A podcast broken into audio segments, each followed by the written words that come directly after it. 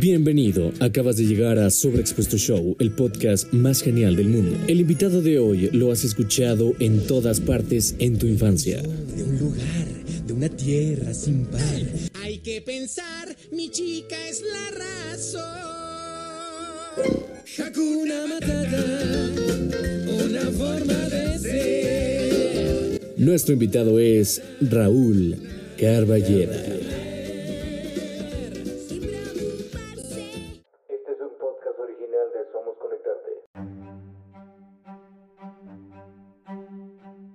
Bienvenidos a toda la comunidad de Sobreexpuesto Show. Ya teníamos un rato que no estábamos aquí porque había proyectos, habíamos, nos habíamos desaparecido un ratito, pero aquí andamos.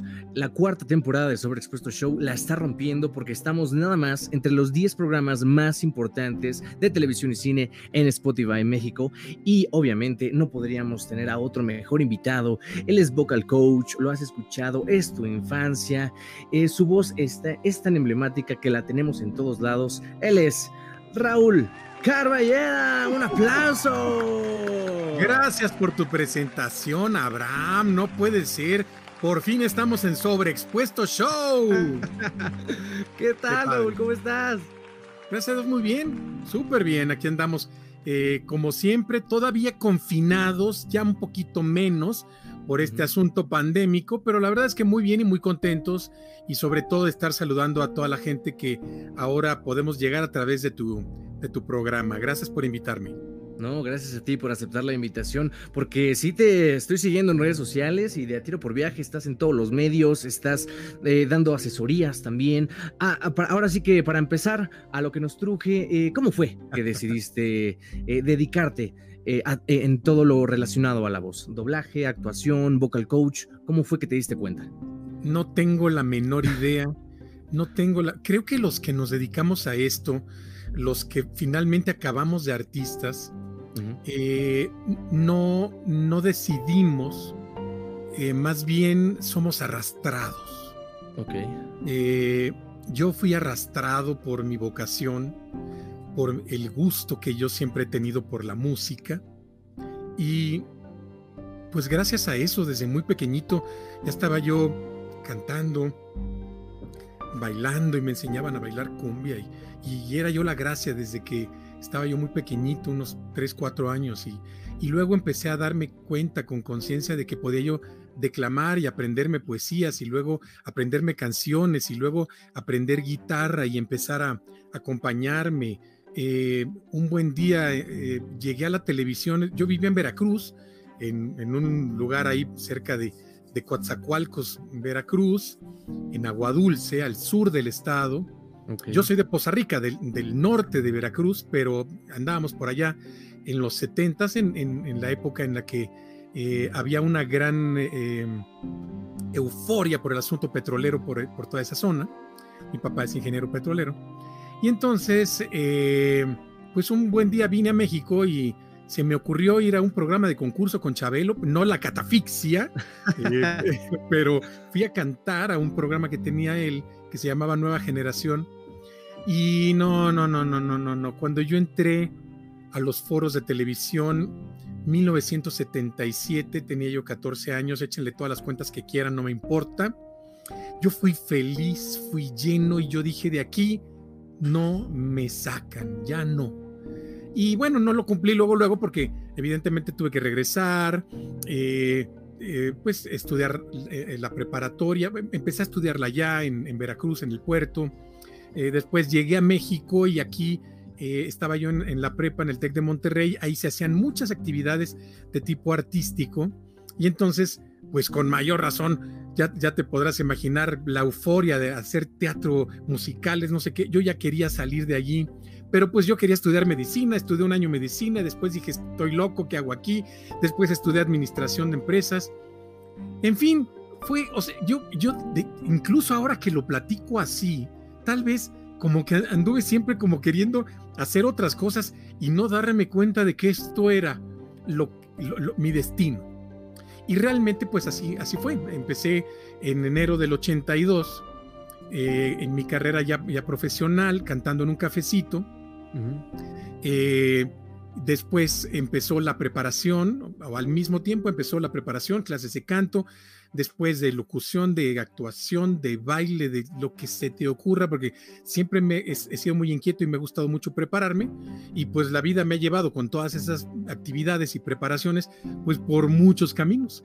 Pero realmente me, me, para, el, para el llamado a ser artista de la voz, la verdad es que me pusieron una arrastrada como como ahí en la playa del revolcadero en Acapulco, así mira, ¿no?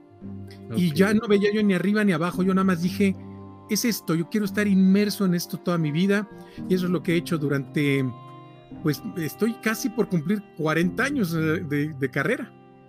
Nada más, 40 años. Nada wow. más, empecé en el 82 y en este enero cumplí 39 años en el medio artístico, así que pues eh, hacer cuentas sí se me da, me gusta, me gustan las fechas, me Ajá. gusta recordarlo porque son muchas cosas maravillosas las que se han podido cosechar durante ese tiempo. Se siembra y se cosecha, Abraham. Claro, y en este recorrido tan largo, primero que nada, pues, ¿qué vamos a hacer cuando caigan los 40 años? Hay que celebrar, ¿no? Pues yo diría que podríamos hacer un chico reventonzote, ¿verdad? Que a la gente le va a valer absolutamente un cacahuate porque los años ya y las celebraciones les importan muy poco a las nuevas generaciones, pero los que, a, los que todavía tenemos esta, esta idea de, de lo que has hecho, eh, vale la pena de que el antecedente, la paciencia, el trabajo, la constancia, vale la pena. La verdad, para mí, cada año es un ciclo, tanto cuando cumplo años como cada vez que, que cumplo un año más de carrera, yo siempre digo, qué maravilla, sobre todo porque sigo aquí, porque sigo viviendo de lo que me gusta y porque Dios me da la oportunidad de, de vivir de lo que sé hacer. ¿Tanta? Claro, y qué, qué, más felicidad, ¿no? De que aparte de lo que te gusta te pagan, ¿no? O sea, no creo que sea trabajo, bueno, ¿no? No, no, no, no, no. Este, trabajo los que sufren. Hay mucha gente que sufre haciendo lo que tiene que hacer para vivir. No, yo me divierto. Soy un bendecido en ese sentido y me divierto, lo disfruto, me, este, me da gusto llegar a mi, a, mi, a mi lugar de trabajo, a cada estudio de grabación, a cada foro de televisión, hacer cada una de estas entrevistas. Eh, este, eh, eh, conectarme con mis, con, mis amigos que me siguen a través de las redes sociales, todo eso es parte de la actividad que es en un en, en, en, en una, eh, sentido trabajo, ¿no? Por supuesto, y en mucho, en mucho más porcentaje es una actividad lúdica para mí en la cual me siento muy a gusto y disfruto enormemente. Y, y, y, ahorita que platicas sobre las nuevas generaciones y bueno, ahorita esta situación, ¿cómo te has reinventado? De, pues yo me imagino que estabas muy acostumbrado a ir al estudio, a, a, tener a tus alumnos y ahora la pandemia nos encierra y ahora todo es digital. ¿Cómo, cómo te has sentido en esta nueva etapa en tu trabajo? Pues es, si yo te dijera, increíble, Abraham, qué bárbaro, no, estoy perfecto. No, la verdad me cae re gordo el asunto de estar encerrado. Uh -huh. O sea, ¿a qué artista tú dime, o sea, por sentido común, o sea, eh, este, ¿qué artista puede estar feliz de que, de, de, no tener contacto con la gente con la que trabaja? Porque el artista tiene un ego muy especial. Uh -huh. eh, nos gusta ser vistos, nos gusta ser aplaudidos, reconocidos. No por eso todos necesariamente tenemos un ego del tamaño del planeta, no. Yo lo tuve, eh, yo yo caí en, en, en, en, tremendos errores por mi orgullo, por mi soberbia, eh, hace muchos años, pero Dios me rescató, me dio una nueva vida, la verdad es que eso comenzó a pasar a segundo término. Y la verdad es que ahora llego y, bueno, me gusta estar con la gente, me gusta estar con el público, cuando hago algo frente al público en alguna presentación, cuando estoy frente a las cámaras de televisión, cuando estoy en un micrófono en la radio, cuando todo lo disfruto. Y, a pesar de, de, del confinamiento y un poco del encierro, pues disfruto también estar en este espacio que he podido pues acondicionar aquí en casa, estar frente a este micrófono, ¿verdad? Y este y, poder seguir participando lo que soy y lo que hago a toda la gente que todavía tiene algún interés en ello. Sí, claro. Y fíjate que eh, ahorita que te veo y te escucho, eh, te notas tan contento, hablas con tanta pasión que la transmites a todas las personas que nos están escuchando. Y justamente ah, platicando de nuevas generaciones, ¿tú qué opinas de este movimiento? ¿En qué, más bien, en qué momento te fuiste dando cuenta que las redes sociales empezaban a tomar una fuerza muy importante en tu carrera, en tu promoción, en, proyección artística, eh, como era antes, ¿no? Que muchas veces el, artista se, se previsualizaba inalcanzable o muy lejos o solo en medios de televisión o radio, pero no directo como así como nos comunicamos en, Facebook, ¿no? Con un mensaje de, oh, ¿sabes? Claro. ¿En qué pues momento dijiste? No, sé en qué momento, porque tu pregunta es en qué momento. No, no, no tengo idea. Yo creo que eh, yo me acuerdo que una vez, eh, hace muchos años, probablemente, pues a finales de los noventas, eh, tuve mi, mi primer correo, mi primer mail, ¿no? Y yo dije, esto no lo voy a usar nunca, ¿no? Pero pues, bueno, un amigo me lo sacó ahí en, Hotmail, ¿no? Que era de los primeros eh, servicios de mail que había. Yo pensé que no lo iba a usar nunca y la verdad es que estaba yo muy equivocado. Eh, es, lo, es lo que más se utiliza ahora para, el, para el, eh, estar en contacto con, pues, con la gente, con el trabajo, ¿no? El mail es un medio de comunicación maravilloso en muchos sentidos las redes sociales, me acuerdo que una vez estaba yo en Nueva York, que eh, anduve por allá este, eh, y, estábamos haciendo una, bueno, una visita a, muchas obras de teatro y una, una hermosa amiga mía que conocí recién, había conocido recientemente, Bianca Marroquín, que es una gran actriz y cantante de, de teatro en México y también en, Nueva York, estaba en esos días haciendo una, una obra que se llama Chicago, la cual ella es especialista en esa obra. Y yo la acababa de ver aquí en, eh, creo, en el, en, el, Teatro Insurgentes, nos habíamos saludado y ella me dijo, voy a estar en Nueva York haciendo Chicago, ve a verme. Y yo le dije, oye, voy a estar en Nueva York en tales fechas, oye, voy a estar en temporada. Entonces quedamos de ir, de vernos, de cenar juntos en Nueva York. Entonces fue muy curioso porque que yo recuerde, ha de haber sido finales, o sea, por ahí de 2008, 2009, no recuerdo bien el, por ahí ha de haber sido.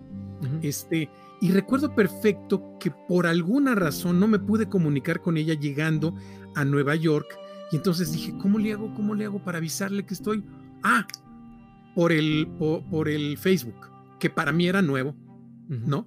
Y ahí, fue, ahí, entendí que tenía yo la posibilidad de a través de una red social estar en contacto con alguien específico. Y entonces me metí ahí a un, a un internet en, en, una esquina, estaba yo cerca de mi hotel y, y, este, cerca del, del, teatro donde ella estaba dando función. Me metí, le mandé un mensaje por el Facebook y luego, luego me contestó y dije, oh, estas cosas funcionan, ¿no? yo creo que a lo mejor ese, fue como el día que me cayó el 20 de que, también las redes sociales pueden ser de una comunicación inmediata. Y sí, efectivamente, eh, la fui a ver, estuvimos con ella, nos la pasamos increíble, ella es talentosísima y, pues Chicago es una gran obra, ¿no? Tal vez por ahí. Ahora, si me preguntas de todas las demás, pues el Twitter lo he manejado poco, tengo una cuenta hace muchos años, este...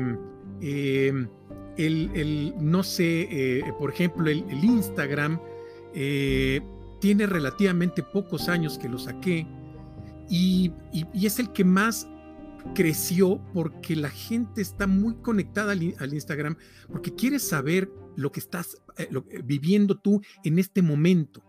Yo no sabía cuáles eran las diferencias de las redes sociales. Y un día, una hijita de unos amigos míos, es Quincla, preciosa, que que me explicó, no, Raúl, mira, el Facebook es para esto y para esto y el Instagram es para esto. Y entonces te va a servir para que... Y dije, pero me choca ese asunto de, de que les pongas la comida y que estoy comiendo. Me dijo, no, no, es que la gente quiere saber dónde estás, qué haces en este instante y eso es para ellos muy importante y a través de una red social como el Instagram sí lo puede hacer.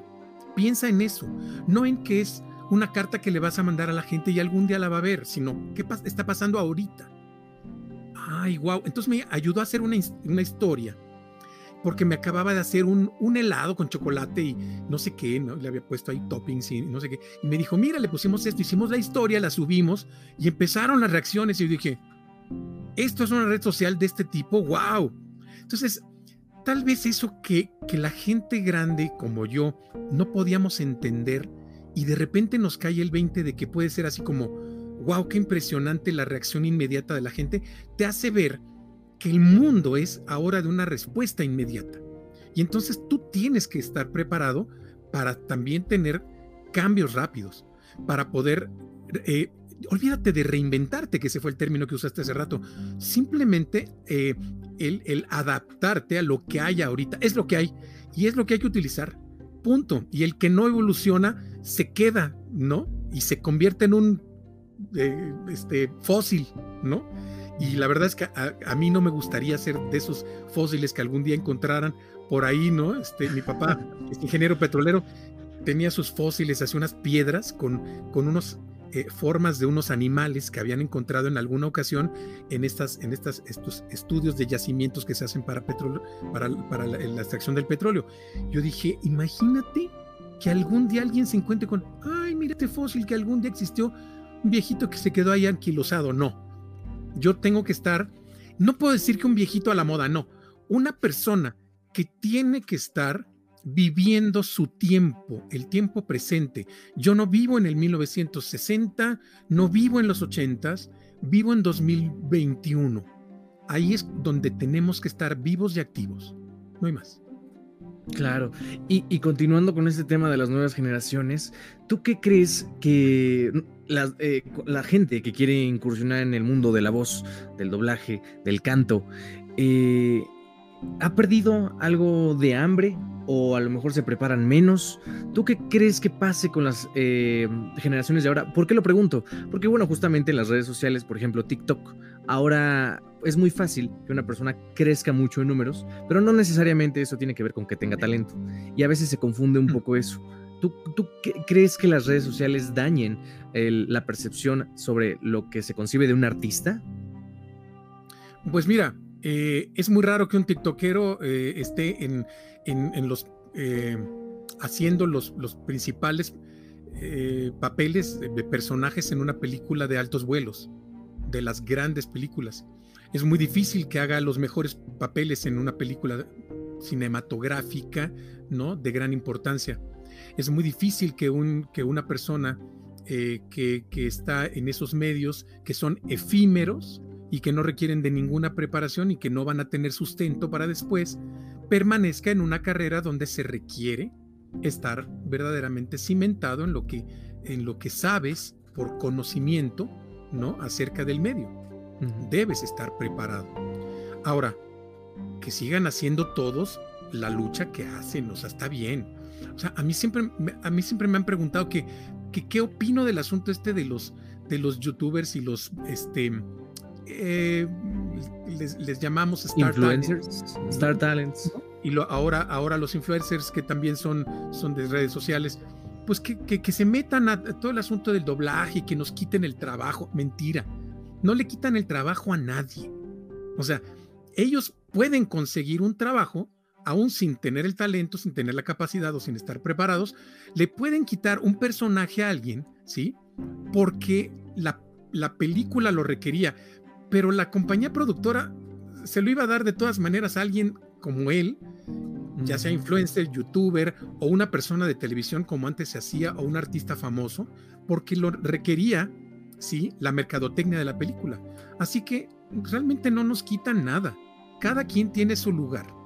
Entonces, ¿qué es lo que hay que hacer para poder estar y permanecer? Simplemente tener la habilidad, tener la capacidad, estudiar, prepararse, desarrollarlo para poder permanecer.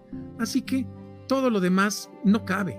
No cabe la envidia, no caben los celos, no caben los reclamos. Tan tan, todo cae por su propio peso.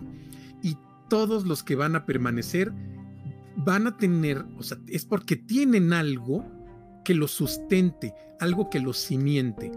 El que no lo tenga, se va a caer más temprano que tarde. Wow, wow. Oye, tienes, tienes la boca llena de razón, porque ahorita retomando lo que platicábamos al principio de cómo empezaste tu carrera, que fuiste al show con Chabelo, luego tuviste que regresar, que la vecina. Eh, ¿En qué momento ya dijiste, ok, va, esto ya es para mí y, me voy a dedicar a esto toda la vida? Pues cuando después de un año de estudiar medicina, que era lo que yo había querido estudiar toda mi vida, me di cuenta de que no tenía nada que hacer ahí. Y dije, ¿por qué estoy perdiendo aquí mi tiempo? Ya le hice perder a mi papá eh, todo un año de colegiaturas. Y cuando yo le dije que no quería, ya no quería estudiar eh, medicina, me dijo, ah, sí, entonces, ¿qué quieres hacer? Pues me quiero dedicar a cantar.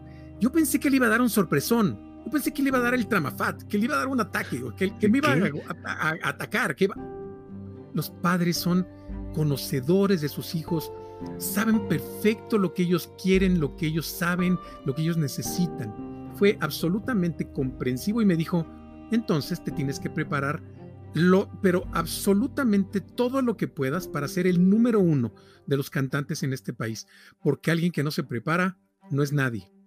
Así que consíguete el mejor maestro que puedas conseguir y yo te lo, y te lo pago. Y eso fue lo que él hizo. O sea, yo me conseguí al maestro, uno de los mejores maestros que pude haber tenido en mi vida, un gran maestro de canto. Ya lo tenía, de hecho, le, tenía puesto el ojo. Y desde ese momento él me lo pasó a pagar. Por años me pagó mis clases de canto. Y, y, y, así fue como yo realmente tomé esa decisión. Ya después estudié otra carrera, ya después hice otras cosas, sí, pero, pero, pero empecé preparándome, que eso fue lo más importante. Ahí me di cuenta de que lo que uno tiene que hacer es no seguir al corazón. No, no, no. Tiene uno que tener los pies bien puestos. ¿Dónde estoy parado? Estoy parado en un, en, un lugar en el, que, en el que no estoy bien. No estoy estudiando medicina, no estoy bien. Tengo que, corregir el camino e irme por donde tengo que ir.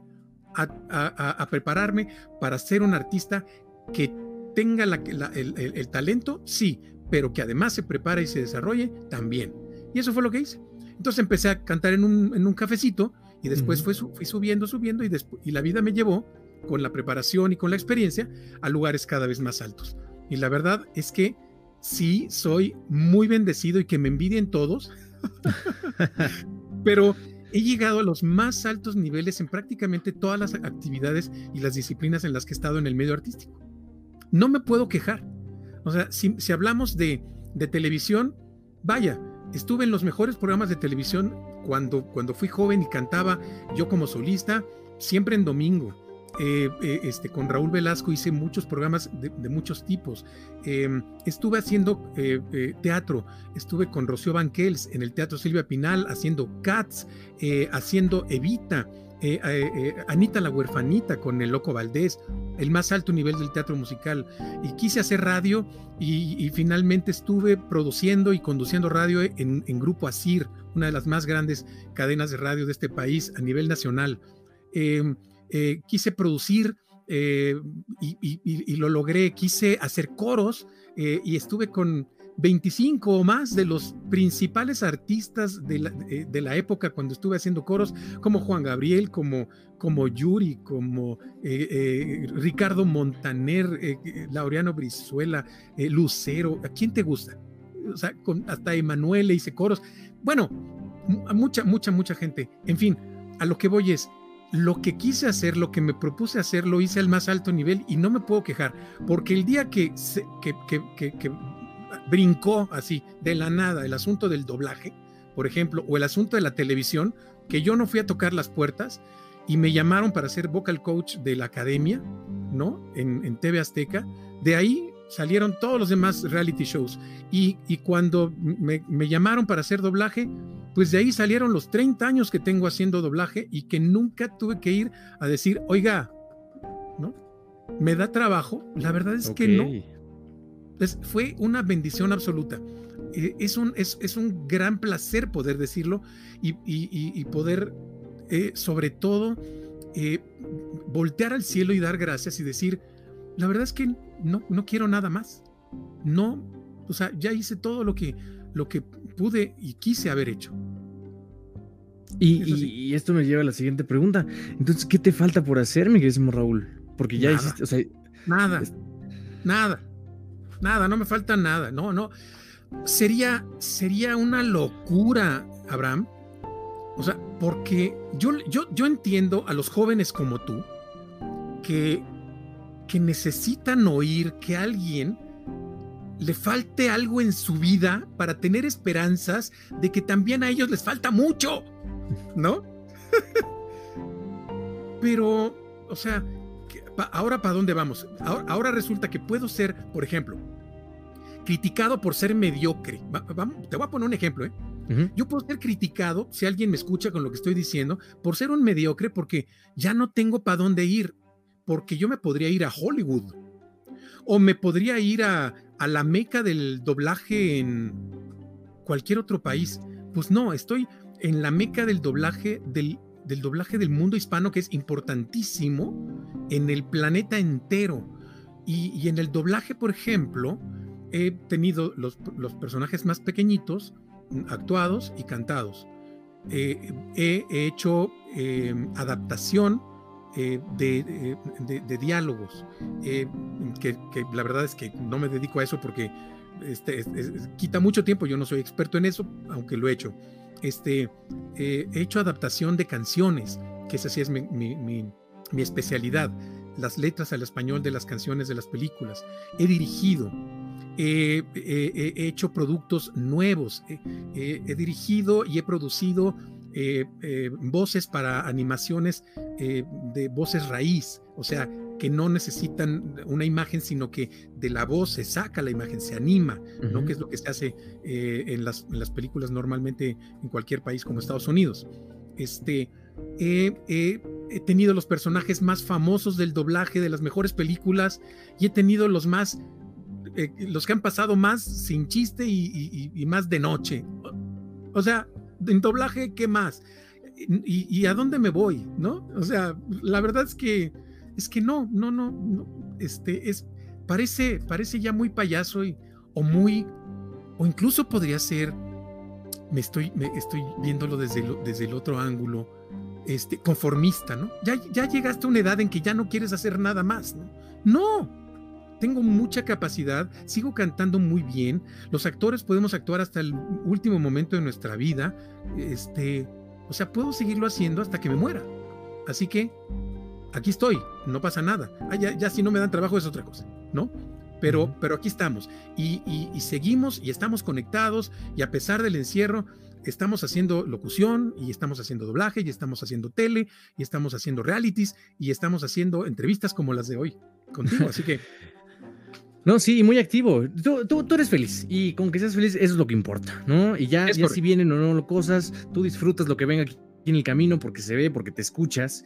Y justamente me gustaría entrar al tema de, eh, pues, esta canción, ¿no? Tan mítica del Rey León, Hakuna Matata. Yo sé que eh, antes habías trabajado con Aladdin, eh, con el genio específicamente la canción. Sí fue antes, ¿no? ¿O fue? Sí, sí fue antes, ¿no? Sí, claro, sí, sí, sí. En, el, y, en, el 92 fue cuando hice Aladdin, que fue el primer personaje solista que yo, que yo hice en mi vida. El, es, es, el buhonero, que es el que presenta la película, el árabe que canta al principio de la película. Al año siguiente me dieron, me dieron Wiggins en la película Pocahontas y al año siguiente, en el 94, fue cuando hice a Timón en El Rey León y de ahí pues muchísimas más. Una, una pregunta que ponen mucho eh, aquí en Sobreexpuesto Show es ¿por qué se hace a veces una división cuando hay un personaje que tiene una voz y luego canta. ¿Qué pasa? Buscan a un cantante que haga doblaje o a un actor que cante. Eh, o sea, específicamente el doblaje. Eh, porque hay muchos muchos fans, o sea, tenemos muy, muy marcada la voz de Timón, tanto tú cantando como la voz eh, hablada de Raúl Aldana, ¿no? Entonces, ¿qué pasa ahí? ¿Cómo, cómo, ¿Cómo se hacen los llamados? Porque somos muy chafas y mediocres y entonces no nos alcanza el talento para, un, para hacer todo. no, no es exactamente así. Lo que pasa es que em, eh, es, ah, como, como lo acabas de decir, es exactamente la forma en la que yo siempre lo explico. Hay papeles que son eh, para cantantes que actúan y hay papeles que son para actores que cantan. ¿Sí? que son cosas diferentes. ¿Por qué? Pues porque no todos los artistas cantan y actúan al mismo nivel de, de súper wow, ¿no? Entonces, algunos eh, er, este, increíbles actores eh, tienen la oportunidad de afinar, no son grandes cantantes, pero lo pueden hacer. Algunos grandes actores sí cantan muy bien. Eh, algunos cantantes pueden tener la posibilidad de, de, actuar también, aunque no actúen tan tremendamente bien. Yo soy de esos cantantes que actúan, ¿no? Por ejemplo, okay. este, yo no soy un especialista en la actuación y mi carrera no es de actor, mi carrera es de cantante, eh, pero que he tenido la oportunidad de hacer cosas bien bonitas actuadas también. Y sobre todo cuando me dirigen bien, cuando tienen paciencia, he hecho unos personajes preciosos, la verdad, este, muy, muy bonitos, ¿no? Eh, por ejemplo, en, en, Encantada, que me dirigió Ricardo Tejedo, eh, Disney me invitó a hacer el personaje del príncipe Edward y ahí hago diálogos y hago canciones. Ahí actúo más de lo que canto, por ejemplo. Pero soy muy famoso por hacer las canciones también del, del príncipe Edward, que, que, que, bueno, pues todo mundo se acuerda del Por un beso de amor soñé, ¿verdad? Por supuesto. Entonces, este, hay, depende del, del, material que, en el que vayas a trabajar, se, se requiere un poco más de, de, una cosa y un poco más de la otra, ¿no? Entonces, este, hay que ir, hay que irle como un poquito eh, checando qué es lo que se requiere. Y como directores, nosotros lo que tenemos que hacer es invitar a gente que reúna todas las características. Y si no puedes lograr que, un que una persona actúe y además cante lo que, lo que requiere el personaje o al revés, que cante, pero que también actúe lo que se requiera, entonces hay que buscar a dos personas que sean ideales, uno para los diálogos y otro para las canciones. Y por eso es que muchas veces se hace lo que le llamamos matching. Este match, que es simplemente nada más el poder tener a dos personas haciendo el mismo personaje, haciendo la misma voz, se logra haciendo un buen casting donde el actor eh, el, la intención de los diálogos perfectamente con la voz original y el, y el cantante eh, de perfectamente eh, la intención del que, del que canta. Esto nos ayuda porque también en Estados Unidos a veces se hacen, y digo Estados Unidos porque es la mayor fábrica de lo que nosotros hacemos acá, ¿no? Se hace casi todo lo que viene de Estados Unidos sí, claro. en inglés se hace para acá. Pero también allá a veces hay personajes que solamente hacen los diálogos y, y, y, otras personas que hacen nada más las canciones, el mismo personaje. Entonces, por eso es que también eso de alguna manera eh, ayuda. Y por otro lado ayuda una cosa técnica eh, impresionante, impresionante, que es que nuestro cerebro, ¿qué crees, Abraham? Está partido en dos, de, de manera eh, general, te lo digo, tenemos dos hemisferios y uno uh -huh. controla el habla y otro controla el canto. ¿Qué tal? Entonces nuestra voz no suena igual cuando hablamos que cuando cantamos. Por eso los matchings de voz pueden funcionar con, actor, con actores o cantantes distintos, pero que se parecen mucho y a la hora de que, de que se hace la transición entre el diálogo y la canción, normalmente logramos hacerlo muy bien. Así que eso es lo que, lo que más se estila, ¿no? Aunque cada vez hay más, sobre todo ahora, cada vez hay gente más preparada que actúa y canta a un muy buen nivel para poder hacer el personaje completo la misma persona. Claro que a veces, muchas veces pasa que justamente con esas características le hablan a, a personas del teatro musical, ¿no? Que justamente se dedican a actuar y cantar. Ah, eh, sí y no. Okay. Sí no. Porque yo lo hice, yo fui uno de los primeros que empezamos a hablarle a la gente que hacía teatro, porque siempre conocimos a mucha gente de teatro musical pero el teatro musical tiene un problema. Eh, es cierto, ¿eh? hay buenos actores y buenos cantantes, hay gente que es, que, que, es natural, pero tiene un problema, es tan, es tan proyectado, la proyección quiere decir que se hable más fuerte, ¿no? Cuando proyectas es cuando echas la voz más fuerte. Entonces, eh, esta proyección que se requiere para el teatro, porque tienes ahí a, a 500, a 800 o a 1000 personas enfrente y tienes que hablarles y cantarles súper duro, ¿sí? Esto a veces es difícil de controlar para la gente que llega a un micrófono y tiene que estar así de pegadito al micrófono para hacer algo y a veces le cuesta mucho trabajo y entonces cuando lo hacen así se oyen poco naturales. Entonces eso es lo que a veces complica, tanto en lo, en lo actuado como en lo, como en lo cantado, ¿eh? También, también puede pasar. Entonces, bueno, pero sí hay, hay en todos lados. Actores y cantantes hay en todos los medios, en cine, en radio, en tele, en, el doblaje, este, en donde quieras.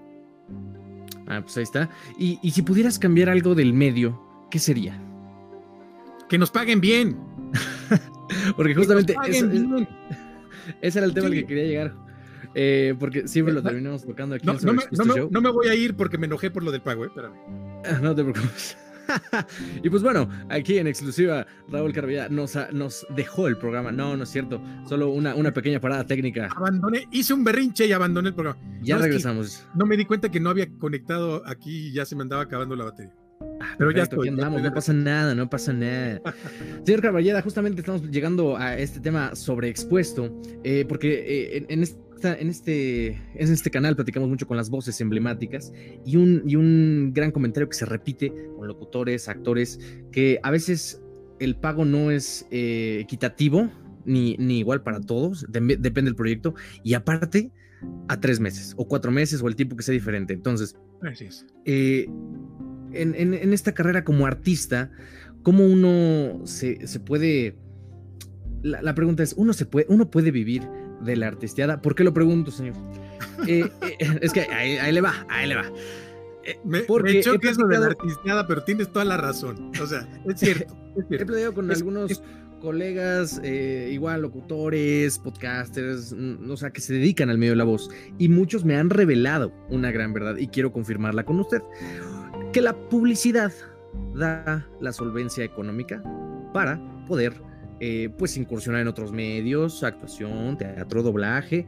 Pero al principio que uno va empezando, no se puede dedicar simplemente a la actuación por lo mismo, porque está empezando y a veces eh, se prioriza mucho que el, el- el- nada más porque eh, la persona tenga la oportunidad, no le pagan o le pagan muy poquito.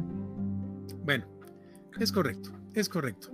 Todo lo que dices tienes, tienes razón y la gente que, que de alguna manera pues eh, ha tenido malas experiencias pues las comunica.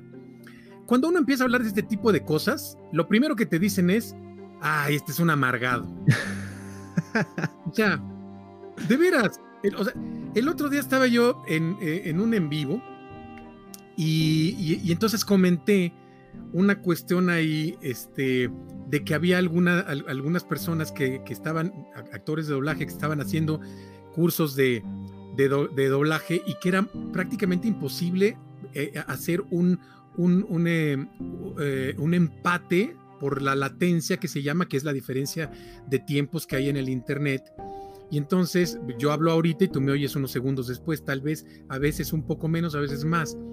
Entonces, eso es muy difícil para poder hacer sincronización y dar un curso o un taller de doblaje. Yo decía, eso es muy difícil, o sea, les están dando cursos de otra, de otra forma y yo no estoy tan convencido de eso.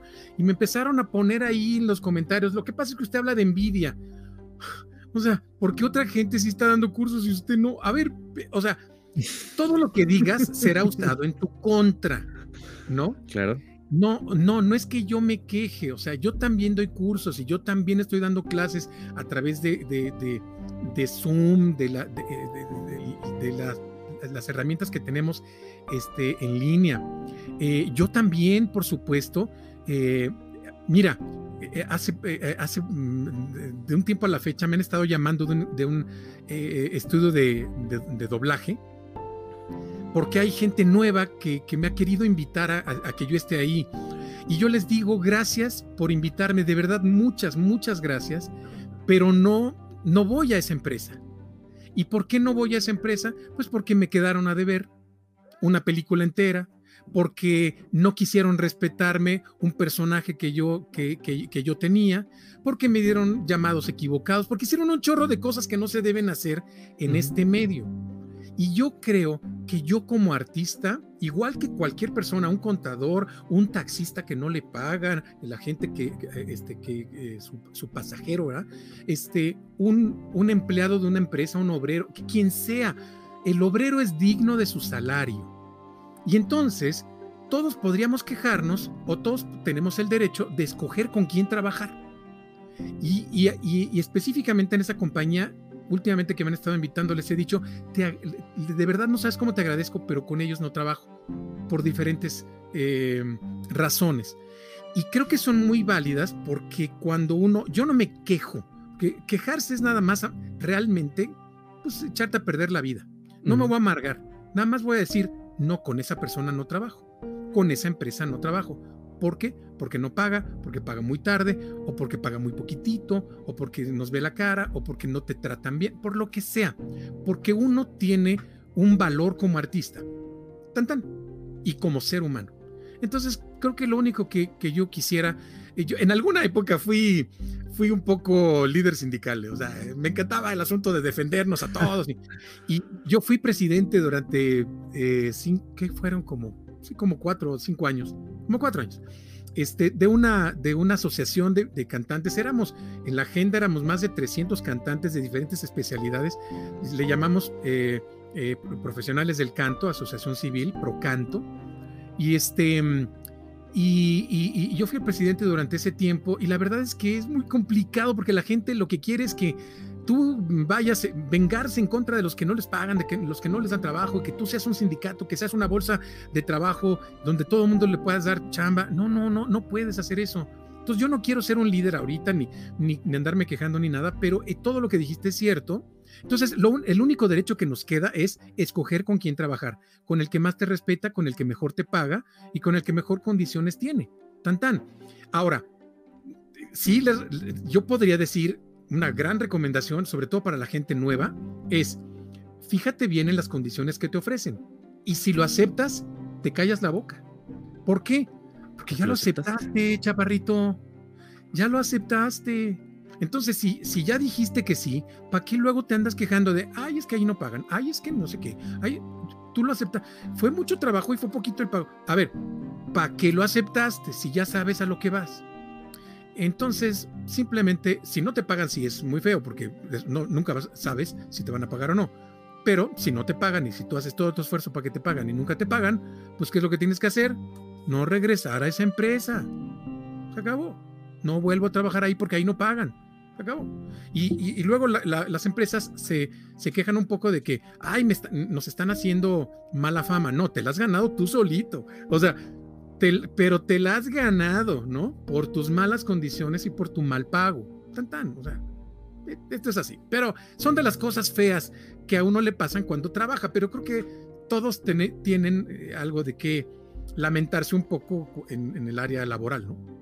No, y que, y que no dicen, ¿no? Es una parte que creo que ahorita lo que pasa es que mucha gente tiene el sueño de participar en un proyecto, de que su voz quede pues marcada, justamente por este eh, bagaje Nada de muchas que... voces de...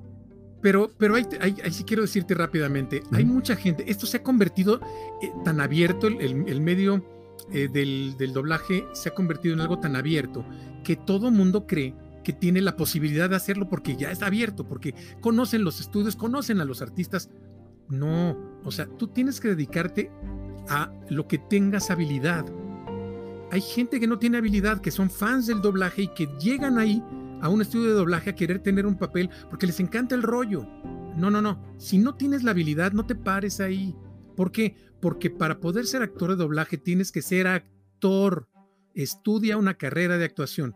Si no puedes hacer una carrera de actuación y si resultas malo para eso, no vas a poder dedicarte ni a la actuación en el doblaje, pero tampoco en el teatro, ni en el cine, ni en ningún lado. Tienes que ser realista. Si tú no naciste para ser actor, no lo vas a poder hacer. Si no tienes la habilidad para ser cantante, no vas a poder cantar en la vida. Bueno, hay algunos famosos que no cantan, si sí lo entiendo, pero ese es el problema de la cultura de desechable que tenemos claro. actualmente.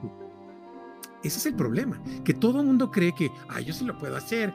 ¿Quién no puede cantar el Hakuna Matata y, oigaste, Hakuna Matata, una forma de ser padre? Pues bien, está re fácil. No, no, no está fácil. Eh, o sea, todo tiene su chiste. Entonces hay que ser muy conscientes de lo que cada quien puede hacer. Tan, tan. Fíjate, yo creo que lo que pasa últimamente es, es, por esta cultura de lo efímero y también del contenido que se consume muy rápido, mm. ya todo se hace muy coloquialmente al chilazo, es como caiga, ¿no? Ya si llegué, si no, pero justamente porque no, no, no tienen una, la pasión y, y, lo ven más por el lado de, ah, pues voy a hacer vocecitas y no entienden pues todo el proceso que, que tienen que actuar, tienen que saber cantar, tienen que tener talento. No, no, esto no es de vocecitas. Yo sé hacer vocecitas, no, terrible, no, eso no, no es así. Ya estamos llegando a la parte final, eh, a los últimos 15 minutos de Sobreexpuesto Show. Eres un gran entrevistado, Raúl. Ya, ya vienes pre-entrevistado. No, no. Lo que pasa es que eh, es- las, las entrevistas em, fluyen cuando, cuando alguien escucha. Hay, hay entrevistas espantosas porque la gente no está oyendo lo que estás diciendo, nada más trae su, su, su estructura de lo que quiere preguntar y, y entonces es así como todo muy frío, tiene que ser muy así. Y la verdad se nos ha ido el tiempo rapidísimo porque me has dejado hablar y hablar y hablar. Yo soy un peligro en ese sentido. A, a ver, vamos a, a- a- a probar cinco minutos en los que yo nada más conteste lo, así lo estrictamente necesario y pregúntame muchas cosas. No, hombre, uh, pues ¿por dónde empezar? ¿Has pensado en el retiro? ¿No? ¿Por qué no?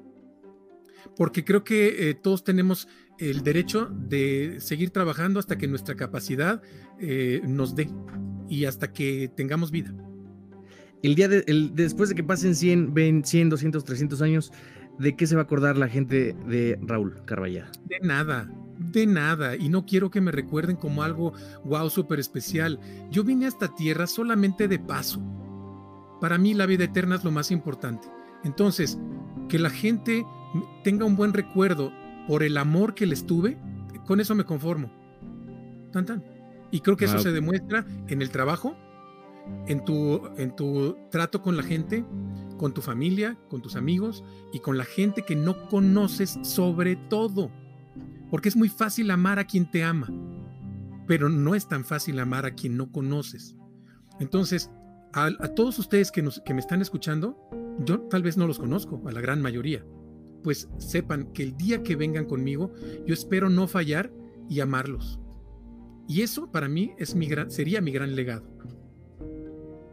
Claro, mira nada más. Y porque justamente creo que es un tema muy interesante porque, o sea, entiendo tu postura, Raúl, pero hay veces que te levantas de malas o no funcionó bien algo y a lo mejor un fan quería, no sé, saludarte y tú dices, no, ahorita no estoy en mis cinco minutos, perdón. Y lo que pasa con esa persona dice, no, es que Raúl es una muy mala persona porque, pero no entiende que, o sea, como artistas, a pesar de que eh, una parte importante es el público, no, no, no, no todo es el público, ¿no? O sea, No. nosotros debemos de tener... Abraham, no, Abraham, no.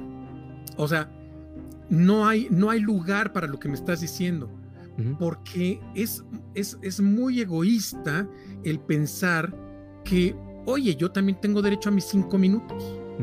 O sea, y hoy me levanté de malas. Y es mi derecho. Y no Claro. quiero contestarle a un fan o no quiero darle un autógrafo a alguien que se me acerca. A una gente famosa que lo ven en la tele, ¿no? A mí, por ejemplo, cuando estamos en los reality shows y que la gente me ve, me ve, me ve, me, me paran en la calle, me ven en un- algún lugar y pues ahora te piden la selfie, ya no, ya no el autógrafo, ¿verdad? Pero te piden la selfie y tal. O sea, eh, por temporaditas a veces me pasa eso. Hay mucha gente que le pasa todo el tiempo, las- los grandes famosos. No hay razón, no debería haber razón para que estando en tus cinco minutos, ¿sí? Eh, eh, eh, tú le digas a la gente, no porque tengo el derecho de tratarte mal porque estoy en mis cinco minutos, no. Ese es lo, justamente el- a lo que me refiero con el- el- el- la actitud que debo de tener, que es una actitud de amor hacia todos. Se ama a la gente a pesar de lo que sea. Una vez en un baño, en, en un restaurante muy famoso en Veracruz, en la parroquia que me encanta, si estábamos, comiendo, eh, salí al baño, salí del, así del, del baño, del retrete, como le llaman, ¿verdad? Me iba a lavar las manos y llegó una persona y me extendió la mano y me saludó. Le dije, oye, estoy saliendo del baño, no importa, y me agarró la mano. Se me hizo, se me hizo imprudente, se me hizo imper- impertinente, pero es cosa de él. O sea, yo después de eso me lavé mi mano. O sea, tan tan, ¿no? Eh, no. Cuando, o sea, uno debe tener una actitud constante de 24/7. Si estás a las 5 de la mañana en un aeropuerto y estás muriéndote de sueño, es lo mismo. Si saliste de un show hiper cansado, es lo mismo. Si, está, si estuviste ocho horas en- en- metido en un estudio de, doblaje eh, eh, y sales de ahí hiper muerto de cansancio y harto, es lo mismo. O sea, imagínate que yo, porque me la pasé muy mal, porque vengo de un vuelo terrible, porque eh, estuve horas metido en el estudio, llego a mi casa y trato mal a mi familia porque son mis cinco minutos.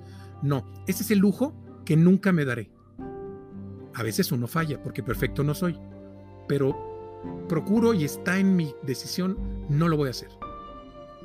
Así como Fí- o sea, quiero vivir.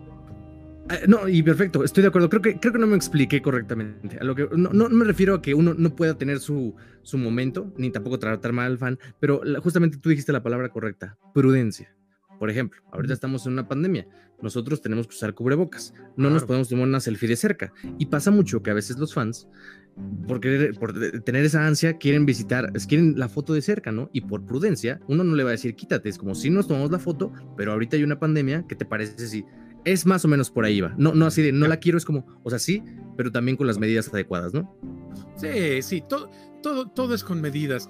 Este, eh, por supuesto, es, es- es muy complicado, ¿no? Siempre es muy complicado, pero eh, siempre, le podemos, siempre podemos hacer algo para que la gente que viene con cariño a, a- a saludarte, tú, lo- tú le puedas retribuir de, de la misma manera.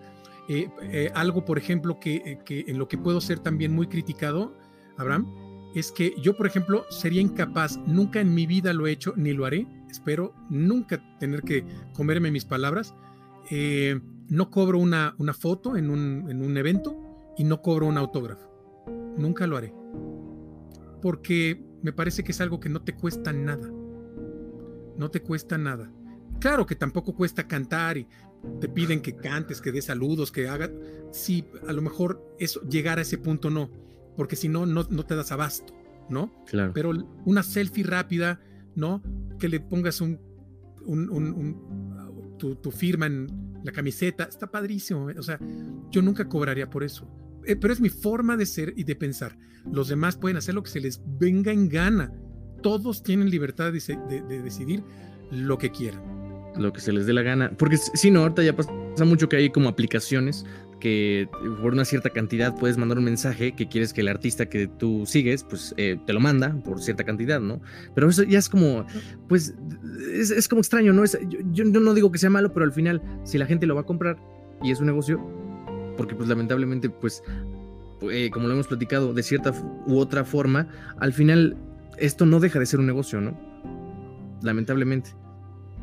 Es correcto, es correcto. Sin embargo, a pesar de eso, ¿cuántas veces tú o yo hacemos cosas que no le cobramos a la gente? ¿Y qué es lo que nosotros hacemos? ¿Cuántas veces yo no he cantado para o con compañeros míos, ¿sí? Sin cobrar un solo peso, para campañas completas, para conceptos, para in- incluso eh, eh, eh, videos, este, producciones que nos metemos a estudio donde nos llevamos días en hacerlas y no cobras un peso. ¿Sabes por qué? Porque es lo que te llena el corazón, el ayudar, el cooperar, el, les digo a mis compañeros, entre gitanos no nos leemos las manos, ¿no? Entre sastres no nos cobramos las puntadas. O sea, nosotros tenemos una, eh, eh, ciertos códigos, nos ayudamos entre nosotros. Tan yo he tenido ayuda de muchísima gente maravillosa a la que, que, que ha hecho coros para cosas mías, mías, ¿no? Que, ¿no? que no les he pagado un peso y que han quedado preciosas y que sigo eternamente agradecido por lo que, lo, lo que hagan. Y yo lo he hecho también para otras personas, no nada más por corresponder, sino porque es lo que hacemos. Entonces, eh, eh, este, a veces cobras, a veces no, y a veces eres feliz por no cobrar y a veces no. eh, no pasa nada. Dependiendo del sapo es la pedrada, ¿no? Eh, También, también. Por eso ahí uno se recupera, porque yo, por ejemplo, cuando hacía muchísimos, es, es otra área que yo hice mucho tiempo, y hacía muchos jingles, y hacía desde churritos la panchita hasta sabritas, ¿no? Entonces, desde las marcas más chiquititas hasta las más grandes, hay, yo siempre he cantado del, de- del mismo nivel. Yo no canto por niveles de acuerdo al, de acuerdo al cliente. Pero eso sí, les cobro por niveles, porque sé que el, el- el de Churritos La Panchita, pues no me va a pagar lo mismo que me pagaría una gran firma de, de- de- de botanas, ¿verdad? O de, o de refrescos, o X. Entonces, a esos grandes sí se les puede cobrar más, porque tienen más recursos. Tan tan, ¿no? Es, lo, es la ley de la oferta y la demanda y, y del mercado. pues ahí está. Ahí lo tenemos. Antes de que nos despidamos, mi querido Raúl, ¿a- algo que nos quieras comentar, un chiste, una anécdota, algún proyecto, algo donde podemos encontrar, redes sociales. Soy muy feliz de que me des el espacio de las redes sociales porque siempre se me olvida. En redes sociales prácticamente en todos lados estoy como Raúl Carballeda Oficial. Ah, me pueden buscar como Raúl Carballeda Oficial, tanto en, en Facebook como en eh, Instagram, estoy en YouTube, eh, también eh, tengo una cuenta de Twitter que ahí es diferente, pero también Carballeda Raúl. Este, en fin, búsquenme, allá ando, este, exíjanme, porque, porque soy, soy malón para las redes sociales, soy malón. Este, me cuesta trabajo, me cuesta trabajo, pero, pero, pero tengo buenas intenciones y de repente tengo etapas y me pongo ahí a publicar cosas y entonces, bueno, ahí, ahí más o menos la llevamos. Así que Raúl Carballado Oficial, eh, búsquenme en todas las redes, ahí andamos.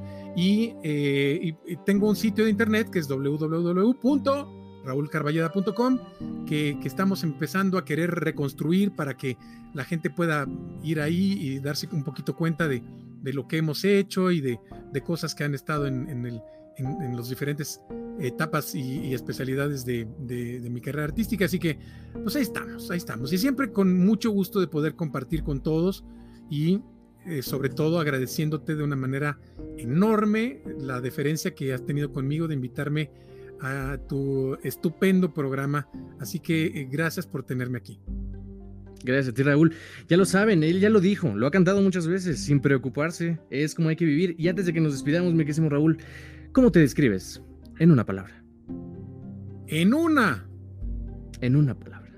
Amoroso amoroso. Ahí está. Un aplauso. Muchas gracias a todas las personas ahí en casita que nos vieron, nos escucharon en el podcast, Spotify, iTunes, Apple Podcast, cualquier plataforma de podcast o nuestro canal de YouTube o Facebook. Somos Conectarte. Muchísimas gracias. Yo soy Abraham Juárez. Nos escuchamos y nos vemos la semana que viene. Bye bye. Gracias. Bye. Una matata.